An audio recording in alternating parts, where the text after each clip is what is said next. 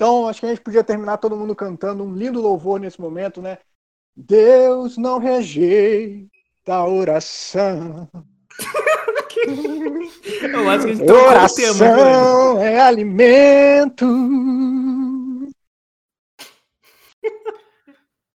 Vai lá, Matheus. Pô, ninguém vai comigo?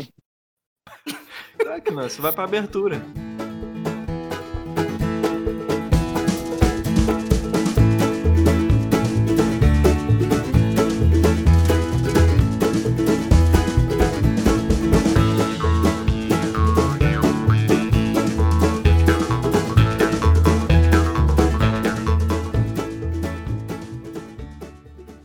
Fala, meus queridos irmãos e minhas irmãs, estamos aqui para mais um episódio do nosso Navecast. É uma grande alegria estar com vocês e conversando sobre um assunto tão importante como esse, que é o assunto dessa semana.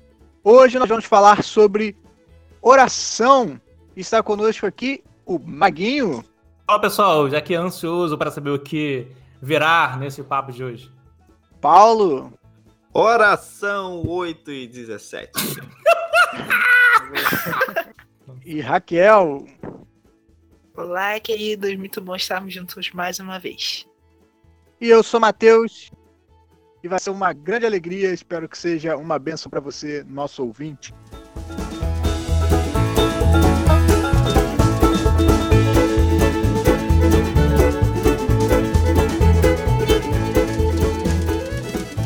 Então, pessoal, como é de costume, a gente começa o nosso papo é, tentando definir o assunto que a gente está falando, né? Hoje o, o, o, nosso assunto é sobre oração. Nada melhor do que começar perguntando, então, o que é oração? E aí? O que, é oração, é Raquel? Oração. Oração é falar com Deus, se relacionar com, Deus, com né? Deus, colocar as coisas diante de Deus, agradecer, adorar. Falar com Deus. Concordo. Se a gente for realmente trazer para esse início de programa uma definição bem simples para a gente falar sobre oração, eu acho que é isso, falar com Deus, né? Todo mundo concorda? Alguém discorda? Não, acho que é bem isso mesmo, né? Ah, um instrumento assim, de, de relacionamento com Deus. E eu vejo também a oração como um símbolo muito poderoso acerca da sujeição, né, da nossa dependência de Deus, a oração. A, a, a nossa sujeição a Deus ela é muito presente na oração. Além da, da sua característica muito forte do, em questão de relacionamento né, com Deus. Cara, eu gosto muito de uma definição que João Calvino dá nas suas institutas, é, num capítulo que ele escreve sobre oração. É bem simples a definição dele, na verdade é o nome do capítulo, né? Ele diz que a oração é o principal exercício da fé. Isso é muito legal, porque eu acho uma boa definição quando a gente diz que a oração é o principal exercício da fé, porque de fato orar talvez seja a maneira como a fé genuína ela é posta em prática. Então eu acho que a oração é isso, né? é exercício, é o exercitar a fé, é, é o viver a fé, é a maneira mais prática que a gente tem de colocar a fé para fora de nós, né? E de fato vivenciá-la. É, se for parar para pensar, né? Você está falando com Deus. Se você não acreditar em Deus, você não consegue falar com Deus. Então, minimamente, você tem que fazer esse exercício de crer. Né? Se você não, não crê em Deus, você não tem como orar para algo que você não está vendo e nem acredita, né? É, exatamente. Um dos objetivos da fé é justamente ter com Deus. Né? Eu acho que quando a gente perde isso de vista, é, a gente perde qual é o objetivo da oração, né? E ela pode se tornar simplesmente algo muito pragmático, algo que às vezes se torna meio enfadonho, quando a gente entende a oração de maneira errada. Né? Então, quando nós confundimos o que é oração, isso às vezes rouba o nosso estímulo para orar, né? Sim. E às vezes parece que tudo na igreja se resolve em oração, né? Ah, tá com problema? Vamos orar. Vou agradecer, vou orar. E realmente é, isso deve ser, né? Parte da nossa prática, porque, como você falou, é uma das nossas expressões de fé. Mas isso também acaba contribuindo para que a gente né, fique meio perdido peraí, vamos orar agora porque está sendo feito um pedido, mas vamos orar porque está agradecendo, vamos orar porque eu não sei o que fazer. Então, qual é a finalidade de orar? O que é oração em si, né? Eu acho que realmente é, se a gente não se perguntar e isso não tiver bem claro pra gente, talvez pode se tornar uma prática mecânica, automática, assim, que você nem sabe por quê, qual a motivação que tá te levando a fazer aquilo. Eu acho que assim, a, eu vejo que a oração, ela é uma ação e uma reação. Eu tava até pretendendo falar sobre isso mais pra frente, mas acho que para a questão de conceituação, acho que é interessante colocar, pelo menos em parte agora. Certa vez a gente fez uma, uma pesquisa, uma pesquisa não, uma... Damos alguns, alguns textos variados de oração na sala de, dos adultos, no EBD, e nós percebemos algumas características, alguns contextos em que a, a oração ocorreu. E ela, é, a gente começou aquela discussão naquele dia com o seguinte questionamento: o que, que vinha antes, o ato de Deus ou o ato de orar? Eu só até fez uma brincadeira se era a, galinha a galinha ou o ovo que vinha antes. E, em parte, isso, eu acho que isso responde muitas das per as perguntas que vêm sobre oração, que a gente vai conversando ao longo de hoje, de que a oração, ela primeiramente, ela, ela ocorre né? A oração bíblica ela ocorre é, pelo toque de Deus. Né? Ela, uma oração bíblica, ela, né, com fé, que é a figura central muito bem é, ressaltada aí por Mateus, ela ocorre pela benesse de Deus anteriormente. Mas, ao mesmo tempo, ela também tem uma característica de ação no sentido de você orar, no bom sentido, provocando a Deus para que ele faça alguma coisa. Igual como um advogado provoca o juiz para que ele faça alguma coisa. Claro que a, provo a provocação aqui no, bom sentido. Então você ora e Deus transforma sua vida, você ora e Deus faz você rever as coisas, você ora e Deus te coloca nos joelhos onde você deveria estar, você, é, você ora e Deus cura alguém, você ora e Deus não faz nada e te ensina através disso. Uma ação. Mas antes, a gente vê vários momentos também em que Deus te coloca provações, Deus toca você através de um momento em que você fica deslumbrado com a criação dele, com um belo pôr do sol, ou em que você fica grato por uma, uma benção que ele colocou na sua vida. Então, eu vejo a oração dessa forma. É uma, uma, uma figura de ação e reação em que ela está dentro desse ciclo. E esse ciclo é um relacionamento com Deus. Né? Mas lá na frente a gente pode fazer umas ligações desse conceito para a gente responder as outras perguntas. Não vou falar agora, senão a gente vai tomar o nosso tempo todo aqui. Eu acho legal o que o Maguinho falou, porque a oração também ela sempre deve ser uma resposta a Deus e a sua palavra. A gente percebe isso nas escrituras em vários momentos, como a resposta ela surge naturalmente como uma reação é, de resposta ao falar de Deus. Então, muitas vezes, e aqui eu quero já lançar uma próxima pergunta para vocês, se a gente olha para o cenário da igreja brasileira, da igreja em São Gonçalo especificamente, talvez olhar para as nossas vidas também, a gente consegue perceber que nós oramos pouco, nós oramos muito pouco. Por que, que vocês acham que isso acontece? Por que, que vocês acham que nós oramos pouco? Um dos motivos pode ser que talvez a oração não seja uma prioridade nas nossas vidas, né? Talvez a gente esteja tão imerso nas nossas atividades da semana, como será trabalho ou faculdade, cuidar dos filhos, e isso seja uma coisa que toma tanto nosso tempo que a gente acaba deixando isso para, sei lá, última questão do nosso dia para resolver. Aí a gente vai orar quando a gente está já morto de sono na cama, às vezes nem termina e às vezes nem começa. A verdade é essa, né? Então eu acho que de repente é uma questão de prioridade mesmo, porque aquele que coloca a oração, que como vocês falaram é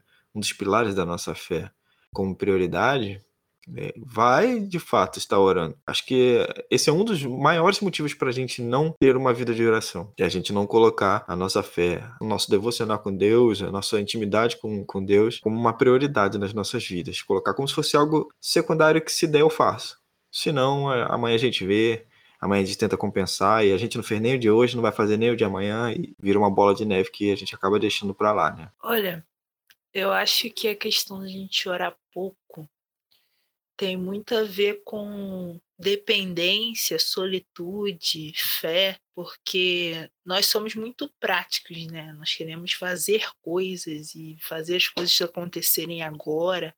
E a oração é muito de você apresentar algo que você não sabe quando você vai ter a resposta, é uhum. é uma situação que você não tem a solução e você vai se colocar de Deus. Às vezes a gente pensa em várias soluções uhum. antes de orar, né? É admitir que não está no é seu controle. Né? Prático. Né? Exatamente. E a oração ela vem de muita dependência, ela vem de muita quebrantamento assim diante de Deus. Eu acho que falta um pouco disso de não ter as coisas no nosso controle e colocar em fé, em oração, em fé, algo que a gente não está vendo, falando com ninguém, assim, entre aspas, né, que a gente não está vendo nada, assim, para falar, e falando ali, falando com Deus pela fé, e apresentando coisas que você não tem solução, que não vai ser resolvido na hora, é algo que a gente às vezes não tem fé para fazer sempre.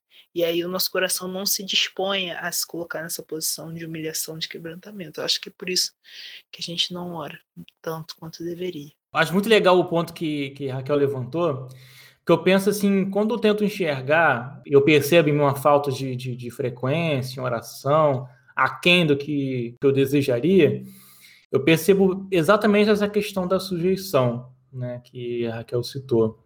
Que é, eu acho que a sensação é como se a gente estivesse aprendendo a boiar na água.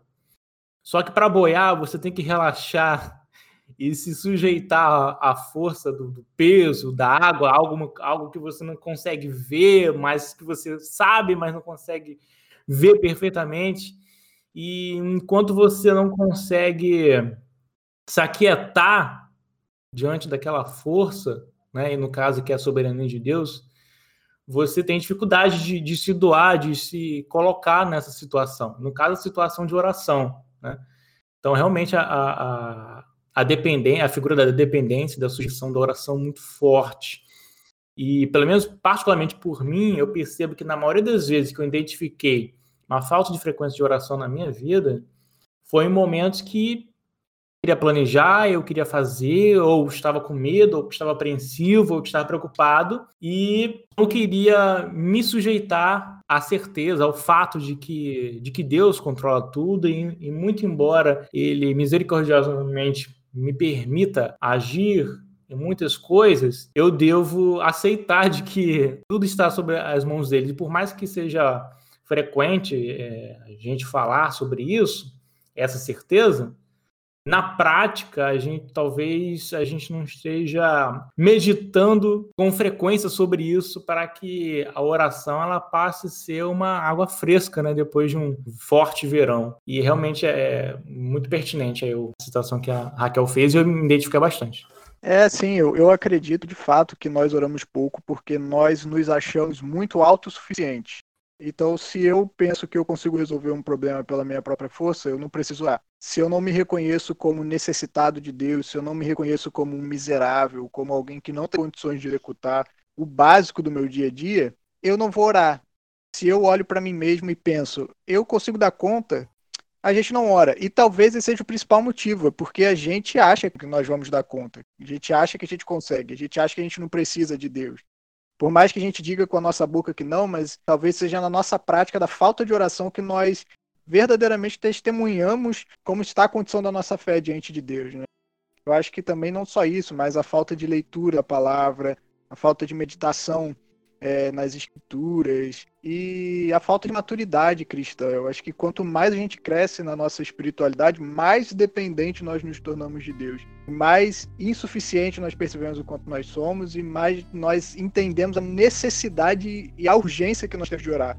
Porque, segundo o que Jesus diz, sem ele a gente não pode fazer nada. Quanto mais consciente nós estamos dessa nossa condição, eu acho que mais a oração ela flui naturalmente. É, eu acho que também é como se fosse pedir ajuda pro vizinho, sabe? É, vai ter uma hora que você não vai dar conta de fazer alguma coisa dentro da sua casa e a sua esposa vai dizer: Ah, fala ali com o vizinho e tal.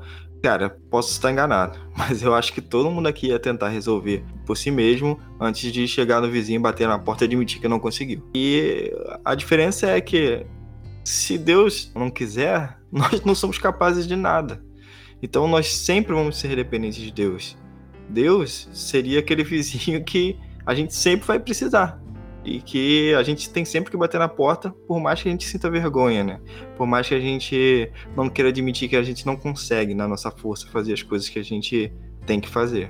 É, e você sabe que, só pra gente ir pro próximo tópico, até mesmo com relação àquele ponto que eu levantei no início, né, da oração sendo exercício da fé, é, o que fica evidente para nós é que se a gente não ora, a gente está vivendo um ateísmo prático. Isso é, deveria ser uma, uma realidade que deveria nos deixar alarrados, né? Se a oração ela é a prática da fé, se não ora, significa que, cara, você pede você de Deus é, é quase nada, sabe? Então acho que a gente precisa estar atento a essa realidade.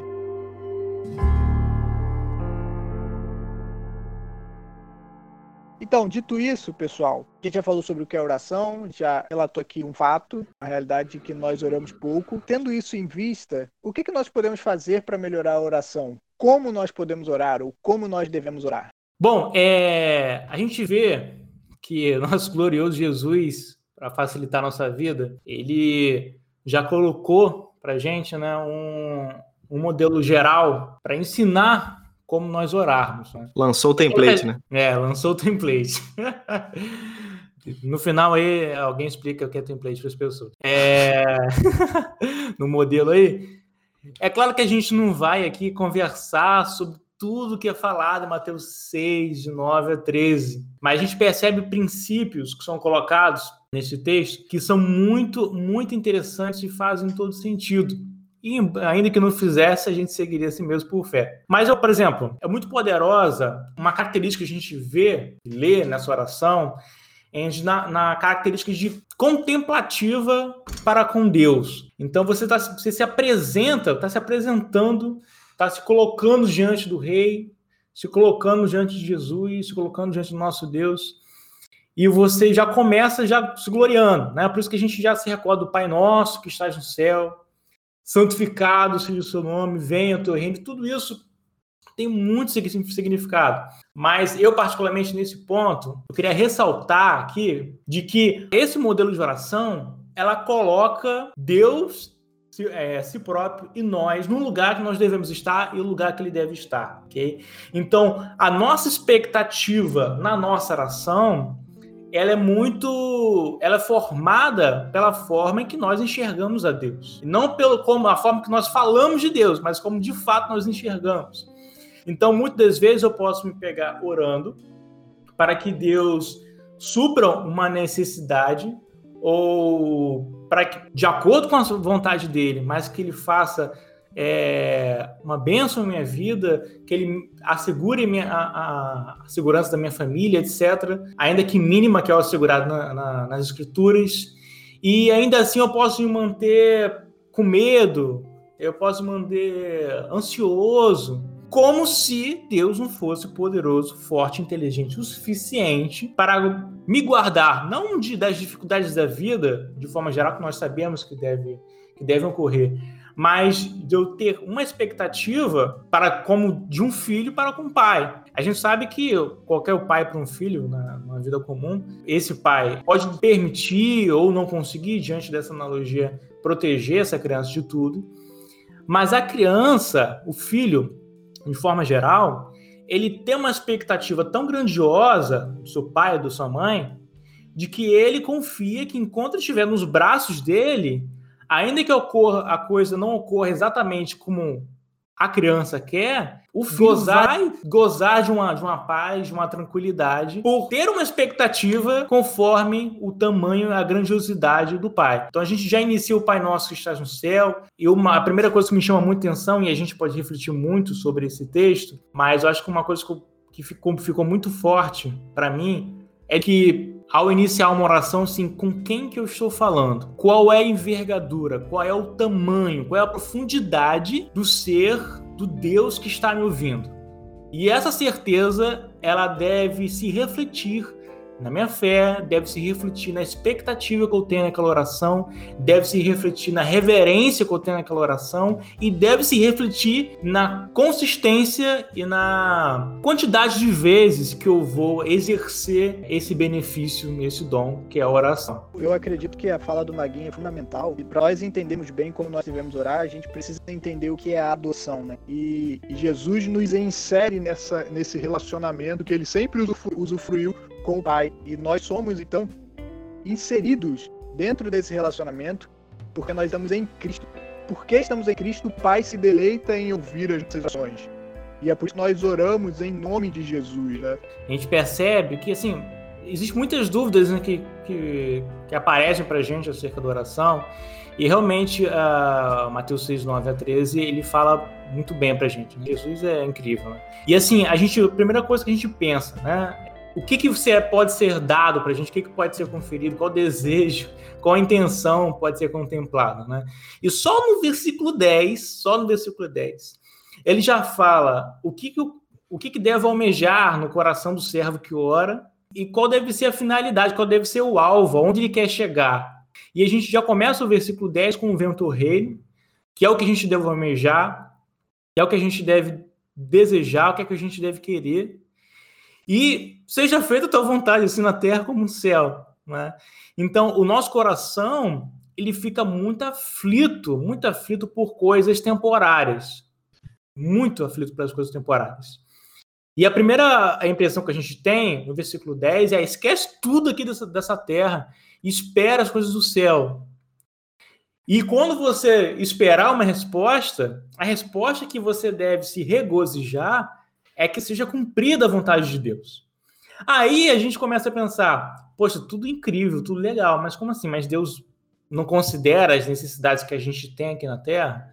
Aí ele vem no versículo 11 e completa: Dá-nos hoje o nosso pão de cada dia. Nosso pão de cada dia. Não é o pão doce mais caro da padaria, não é a Ferrari, não é a fama, não é a prédios e prédios, propriedades, sei lá. É o mínimo mesmo que ele garante pra gente e, e rapidamente corta qualquer possibilidade de ganância da parte da gente.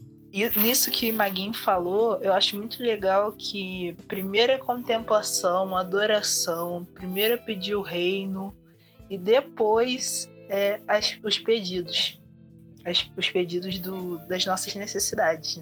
Né? E às vezes a gente no, no, correr, no correr do dia a dia, a gente acaba pedindo muito, porque a gente tem várias necessidades, várias preocupações e ai, Deus me ajuda nisso, ai, Deus me ajuda naquilo. E aí quando a gente para para pensar, cadê a adoração? Cadê as palavras de amor? Cadê a contemplação? E é uma coisa que eu me vigio muito assim nas orações, no dia a dia, de ter adorado a Deus, de ter falado alguma palavra de amor para Deus e não só pedir, porque a oração não é uma lista de pedidos, né? Você entrega para Deus, quero isso, quero aquilo, quero aquilo. E a gente facilmente cai nessa nessa tentação né, de fazer isso sem nem perceber. É interessante, eu, eu tô assistindo uma série com Tabata, vocês já ouviram falar, é, é Annie with Annie. Uhum. É, ela é uma Ah, órfã, sim. ela é uma órfã, né? E ela começa a ser cuidada por um casal de irmãos. E de noite é, eles colocam ela para fazer as orações dela. Eles são muito religiosos e tal. Só que ela nunca fez isso na vida. Ela não sabe como se faz. E aí, as primeiras orações dela são Deus. Não é bem assim, porque ela é toda espalhafatosa. Então ela faz Uhum. Senhor, eterno e imutável Deus de todas É. as coisas. E aí, Lembrei de uma pessoa. é, aí ela faz umas orações que são bem assim, espontâneas, mas são coisas do tipo, ah, eu tenho um monte de coisa pra pedir, Deus, mas o que eu queria mais é, sei lá, um vestido assim e não sei o que lá. E às vezes a gente se pega fazendo uns, uns pedidos que vêm do nosso coração e são vontades que às vezes não estão alinhadas com o coração de Deus. A gente não é mais novinho na fé, né, Pra ficar fazendo pedidos que a gente sabe que não estão alinhados com o que Deus quer pra nós, né? Às vezes a gente pede, não é atendido, porque pede mal e não sabe como pedir, né? A própria Bíblia vai dizer isso pra gente. Mas isso não deve ser impedimento pra gente entrar em petição a Deus. Realmente, a gente tem que agradecer, a gente tem que louvar a Deus na nossa oração. Mas eu acho que o lugar de pedir também é na oração. Só que a gente pede mal. Essa é uma é uma grande verdade. A gente às vezes não sabe o que pedir, porque às vezes a gente não tem vida com Deus. E aí, às vezes, a nossa vida com Deus se resume, é, sei lá, uma vez na semana ajoelhar e pedir alguma coisa que não faz muito sentido para nossa caminhada cristã, né?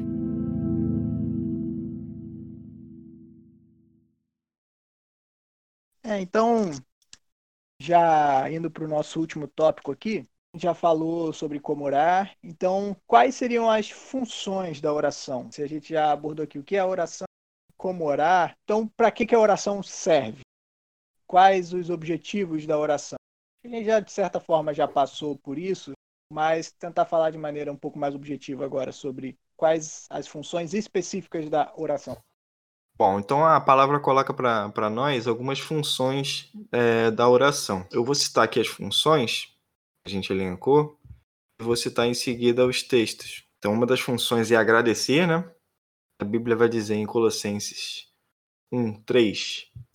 Sempre agradecemos a Deus, o Pai de nosso Senhor Jesus Cristo, quando oramos por vocês. Então, se colocar em agradecimento. Né?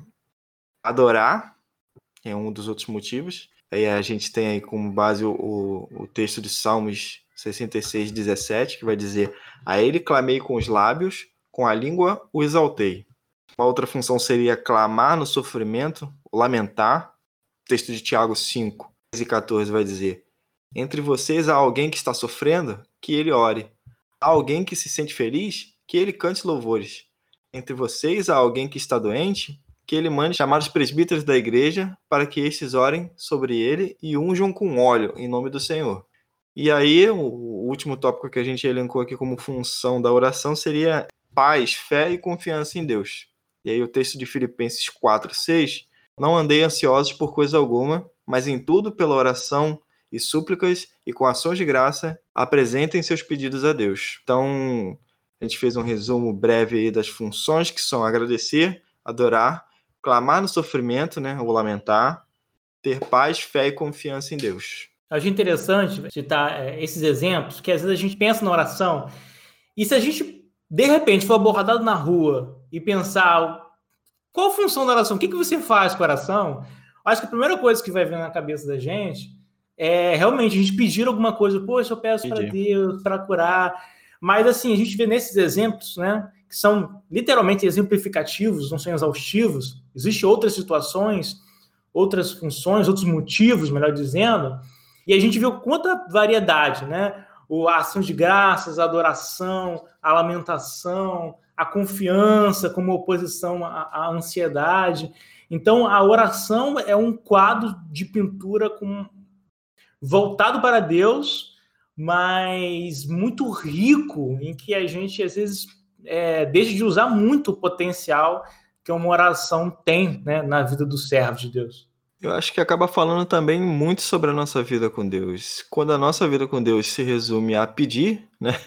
Então a nossa oração vai ser feita de petições e só, né? Eu acho que isso fala muito sobre como a gente encara é, a nossa caminhada cristã. É, e Sim. é interessante a gente perceber que quando a gente ora, olha para a oração, né? Simplesmente entendendo ela como um, um meio para você alcançar algum fim, é, muitas vezes ela se torna desinteressante quando a gente não alcança aquilo que a gente quer por meio da oração. É, e, é, e, é, bem comum que isso aconteça quando a gente é, pede coisas para gastar nos nossos próprios prazeres, como diz Tiago, né? Mas a gente não pode pensar na oração como um meio para alcançar algo, e sim como um fim em si mesmo, né? E o fim da oração é, é, é, é alcançarmos a Deus, é saber que Deus está disponível para nós, é esse relacionamento, é intimidade, comunhão com Deus, relacionamento com Deus, é, é, saber que Deus está ali. Os ouvidos de Deus estão atentos aos, aos nossos lábios. Nós podemos nos relacionar com o Senhor. Não é só para pedir algo a Deus, não é para ter algo de Deus, senão ter o próprio Deus, senão ter a presença do próprio Deus conosco. Eu acho que quando a gente pensa dessa maneira, mudam-se as nossas motivações, mudam-se os nossos interesses, a gente fica com interesse renovado em orar, uma motivação em buscar ao Senhor. Ela, a oração deixa de ser aquilo simplesmente é, algo pragmático na nossa vida e passa a ser algo em que nós realmente podemos nos deleitar e aproveitar da presença de Deus. Depois que eu entendi esse texto de Filipenses 4:6, é, eu tenho usado muito assim a oração, porque assim, eu sou uma pessoa preocupada e ansiosa, não sei vocês, eu sou bastante. E quando eu oro e coloco as minhas preocupações diante de Deus, eu não vou terminar a oração com todas as respostas, com todas as, as resoluções para tudo que eu pedi, mas eu termino com muita paz. Isso é muito bom, porque é a palavra se cumprindo mesmo no nosso coração. Então, tipo, oração, ela pode não mudar, mudar a situação, mas ela muda a nossa postura em relação à situação. Nessa função de paz, fé, confiança, você passa a se alinhar à vontade de Deus, à confiança em Deus, o descanso em Deus, quando você coloca aquilo é, diante do Senhor em oração. Então é algo que eu uso muito no meu dia a dia. Para os ansiosos, nervosos como eu, deixa a dica aí para vocês.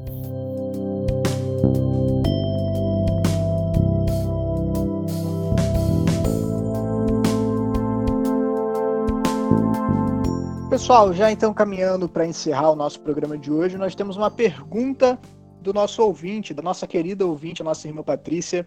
É, põe no ar aí, DJ, para a gente ouvir a pergunta da Patrícia. Olá, pessoal, tudo bom? Aqui é a Patrícia, estou com saudades de todo mundo. Eu tenho duas perguntinhas. É, o que é orar sem cessar? E se a Bíblia nos manda orar sem cessar, nós podemos pedir repetidamente pela mesma coisa ou a gente deve pedir só uma vez? Tá bom? Obrigada aí, gente. Beijo para todo mundo. Tchau. E aí, pessoal, quem gostaria de responder a Patrícia aí? Acho a pergunta da Patrícia muito boa. É, aliás, Patrícia, fica registrada aí, saudade de implicar com você. E realmente a questão, a gente fala muito, né, sobre orar sem cessar. Irmão, tem que orar sem cessar. Tem que orar sem cessar. Mas aí a gente pensa, mas como assim orar sem cessar? Vou ficar orando, vou estar aqui sentado, vou estar conversando, vou estar orando, vou estar assistindo um filme, vou estar orando.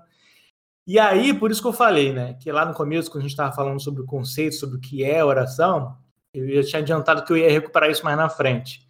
É, a gente pensa, e aí eu já me aproveito da observação que o Matheus fez, muito boa, da gente enxergar a oração como um fim em si mesmo. E eu acho que esse é o segredo para a gente entender a questão do orar sem cessar.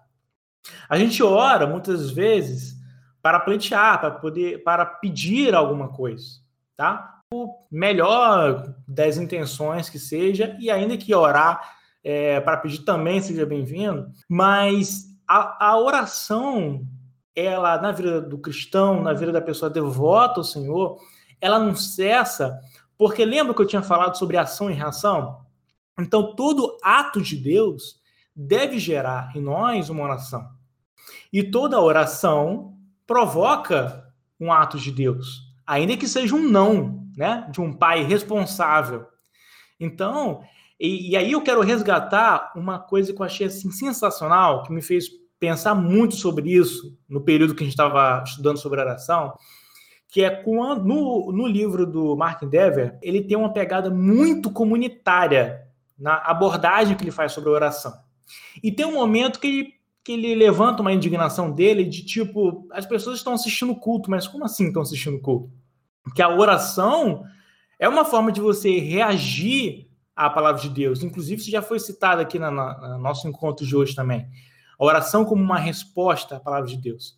Inclusive, em alguns momentos que vocês talvez tenham percebido que em alguns momentos em que eu tive a oportunidade de pregar, eu fiz essa recomendação para os irmãos e foi fruto da reflexão que a gente teve na igreja sobre a oração.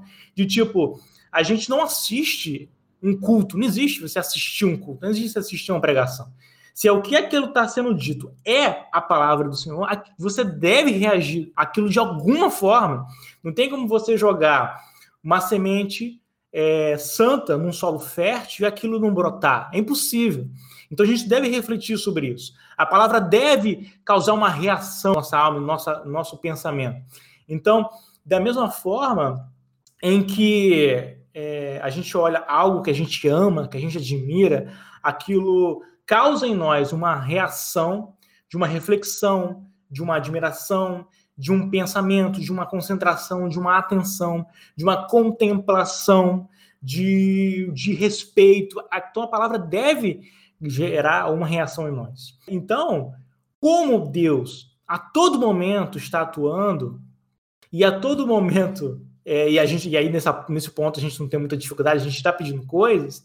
Então esse ciclo de ação e reação que circula né, em volta da oração, do servo e de Deus é tão presente que não tem como você não ter um, uma vida de oração sem cessar, né? É nesse sentido a oração sem cessar. E também a, a Patrícia também fala, né, sobre, também pergunta sobre se a gente pode é, orar sobre, sobre uma mesma coisa várias vezes, né? É, mas isso aí eu vou deixar para os irmãos falar, porque eu já estou tomando todo o áudio. Sobre orar sem cessar, eu acho que também a gente precisa pensar que uma realidade de A oração ela não está limitada a certas circunstâncias da nossa vida. Né? Então você não ora só quando você está feliz ou só quando você está bem. A gente precisa aprender a orar quando nós estamos tristes, quando nós estamos desanimados, quando nós estamos de luto, é, quando nós estamos felizes, quando nós queremos celebrar algo. Então a oração ela precisa estar presente na nossa vida em todos os momentos, não só em determinadas circunstâncias. Quando a gente percebe é, que a gente precisa de alguma coisa, a gente tem necessidade de alguma coisa, o que, aliás, é, não faria sentido, porque se nós levarmos a sério o que as escrituras nos revelam, nós sempre estamos necessitados de algo. Nós somos, por natureza, é, é, é pessoas que são têm necessidade de alguma coisa. Então, por isso até mesmo nós deveríamos orar sem cessar, né? E sobre pedir repetidamente sobre a mesma coisa, eu acho que inclusive Jesus ele nos incentiva a fazer isso, a perseverar em oração. Ele nos ensina através da parábola da mulher que bate a porta, que importuna o juiz até que ela lhe seja favorável. Jesus está ensinando que nós uhum. devemos perseverar em oração, continuar orando. É claro que aqui não é. Jesus não está falando sobre vãs repetições. Isso ele censura, aquela ideia de que se você pedir muito a mesma coisa, repetir muito a mesma coisa, numa espécie de, de simpatia então, pelo muito pedir, pelo muito falar, Deus vai te ouvir. Não é isso. Isso Jesus repreende. Isso Jesus diz que é coisa de pagão. É, mas que nós devemos aprender a perseverar em oração. Porque se não fosse assim, a gente só orar, fazia uma oração na nossa vida, né? Se a gente só precisasse orar uma vez, a gente só fazia uma oração na nossa vida e a gente não ia precisar orar mais. Mas é, é pela nossa necessidade, pela nossa natureza, que a gente precisa continuar perseverando, né? Ah, porque às vezes a gente pede repetidamente por algo que aparentemente não foi solucionado, não, não teve o fim que a gente achou que teria e por isso continua em oração. Só que é, enquanto essa situação não se resolve, Deus está agindo em nós.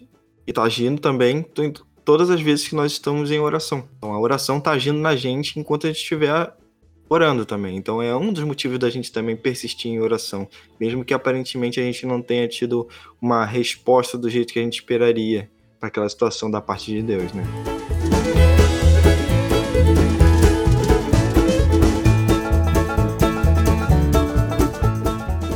Então é isso, pessoal.